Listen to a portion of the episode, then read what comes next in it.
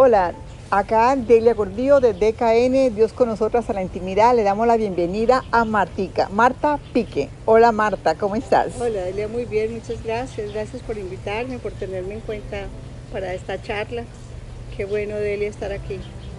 Sabemos que, eh, bueno, los que no saben, Martica es una mujer de mucha sabiduría, tiene una palabra muy linda siempre para ayudar a todas esas mujeres que necesitamos eh, ese empuje, esa, esa palabra que nos hace el cambio en nuestras vidas, en nuestra mente, en nuestro corazón. Así que hoy vamos a tocar un tema de, cuéntanos el tema de hoy. De salir del centro. Acepta.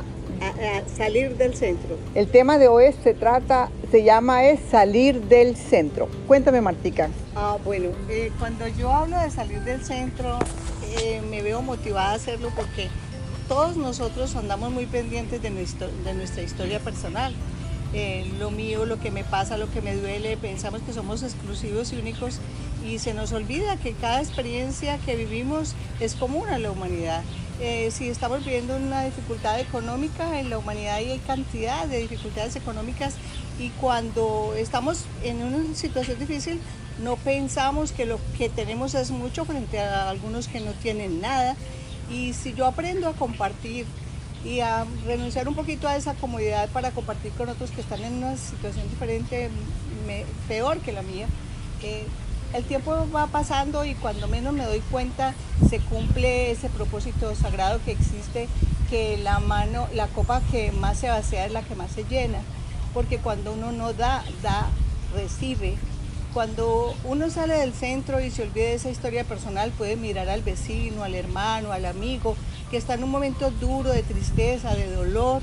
Y entonces, eh, cuando uno menos piensa, está viendo el dolor allá, reflejado lo que uno está viviendo en esa tristeza, pero puede sacar a esa persona un poquito de ese estado. Pero si pienso solo en mí, en mi situación, en mi esposo, en mis relaciones, en, en mis negocios, en mi vida, olvido que tengo herramienta para ayudarle a otros a que puedan sacar adelante el momento en el que se encuentran.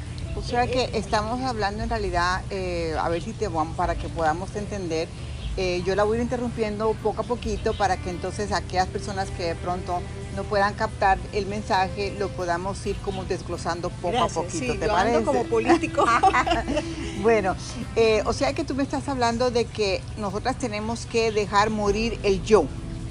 Bueno, eso no es una cosa que yo me proponga. En la medida que yo me voy fijando en mi entorno, me voy relacionando con el dolor afuera, puedo irme sensibilizando con lo que pasa, lo mío va a dejar de ser tan horrible, tan espantoso y le quemo mi tiempo a un momento personal, habiendo alguien como ese dicho popular hermoso que existe que yo lloraba porque no tenía zapatos y vi a alguien que reía y no tenía pies.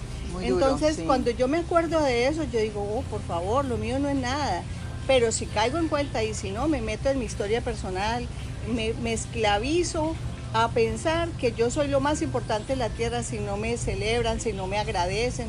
A veces voy eh, por la calle, en una tienda, abro, abro la puerta para que alguien pase y en muchas ocasiones he visto que la gente se enoja porque no le dice gracias pero que me queda a mí la satisfacción que esa persona venía con paquetes y le di paso, sencillito. Pero como espero que me den las gracias, me resiento, me enojo y ese minuto pierde su validez. Yo pienso que en ese caso entonces sería como las expectativas. A veces hacemos algo y queremos como que la persona nos den ese toquecito en el hombro o nos den como esos créditos que, que, realmente no deberíamos de esperar de nadie. No, porque no se trata de dar para esperar, se trata de dar por dar, de no dar, darme, darme. Cuando yo estoy con una persona y le escucho, en ese momento me desconecto de mi historia personal para ver esa historia personal para compartir ese momento con esa otra persona, qué calidad de tiempo le estoy dando yo a la gente. O quiero solamente ser protagonista para que me digas buena persona, excelente persona. Ese ego que me atrapa no me deja ver. Y te hago una preguntita, porque cuando hablamos del ego em, es un tema bastante intenso, es un tema bastante delicado, porque por el ego a veces dejamos de dar, dejamos de perdonar, dejamos de ser, um, pues, humildes, ¿no? Pero a veces pienso que también por el ego eh, hay personas que, no entienden de dónde viene el ego. Creo que de pronto tendríamos que ir un poquitico más al, al, a nuestra historia, de dónde nacimos, de, de, qué país somos, porque a veces también tiene que ver con nuestros países, eh, de pronto qué padres tuvimos o cuál fue el ejemplo que tuvimos en nuestra familia para que ese ego sea tan lanzado. O también puede ser de que la falta de algo hizo de que yo quisiera forzar más ese ego.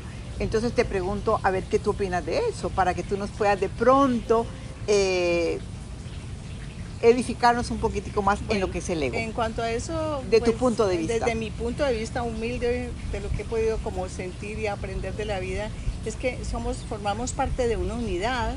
Dios es uno solo y somos una unidad y por cada él viene, Él se expresa en cada ser y cuando vamos reconociendo que todos somos parte de una unidad, la separación desaparece. Ya no hay división entre este y aquel, pero es un trabajo y un proceso donde, yo tengo que reconocer que esa chispa divina, que esa esencia sagrada es la misma en usted que en mí. Cuando yo empiezo a darme cuenta que cada ser, la naturaleza en sí, los árboles, las criaturas, los animales, la naturaleza en sí forma parte de una esencia sagrada y divina, cuando yo me reconozco en esa totalidad, se va disolviendo esa historia personal. O sea, yo merezco lo mejor, me miró mal, me trató mal, no me dio las gracias, es un desagradecido. Es porque yo estoy siendo, queriendo ser protagónica y resulta que no es protagonismo lo que nosotros necesitamos.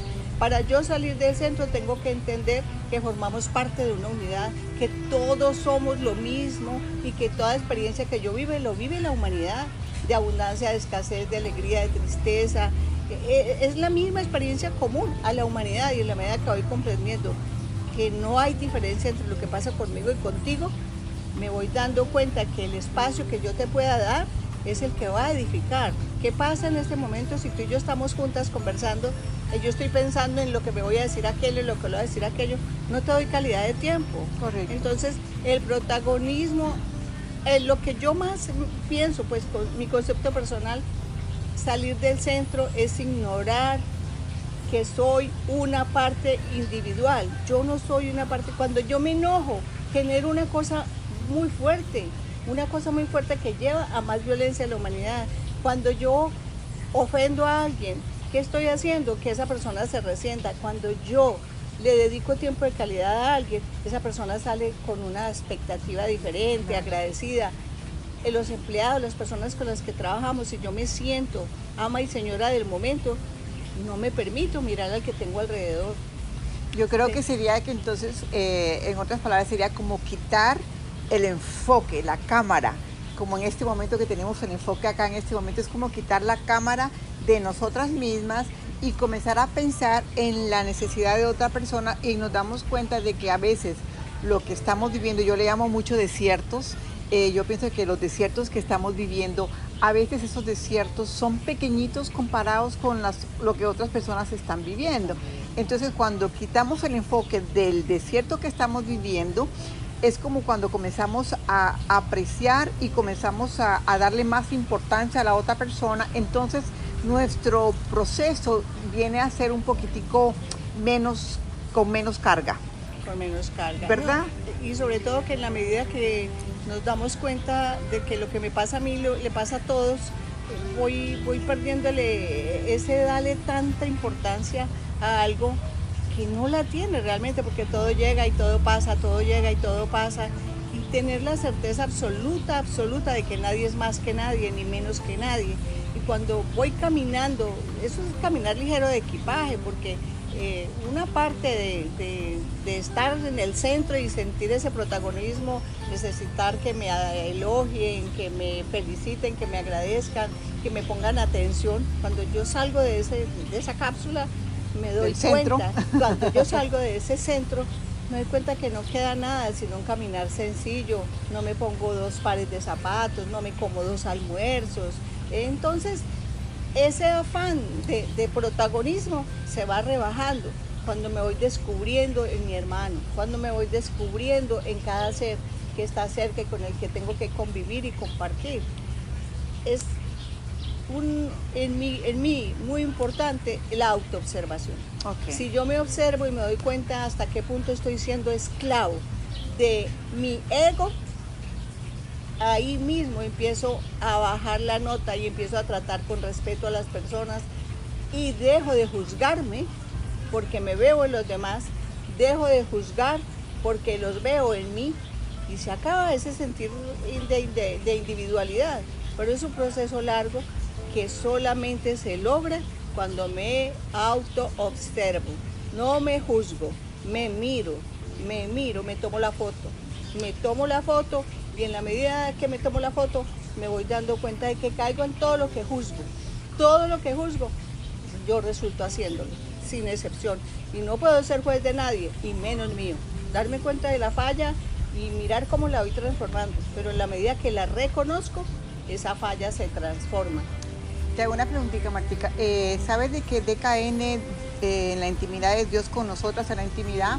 Es más que todo para todas esas mujeres luchadoras, todas esas mujeres que han pasado momentos difíciles, mujeres de que necesitan eh, esta palabra edificante, eh, madres solteras, eh, madres que han tenido a, a- a las abuelas que ayudan, a sus nietos, mujeres que realmente son viudas o han quedado solteras o fueron madres solteras, Luchadoras. luchadoras, y entonces a veces necesitan como esta palabra de, de edificación.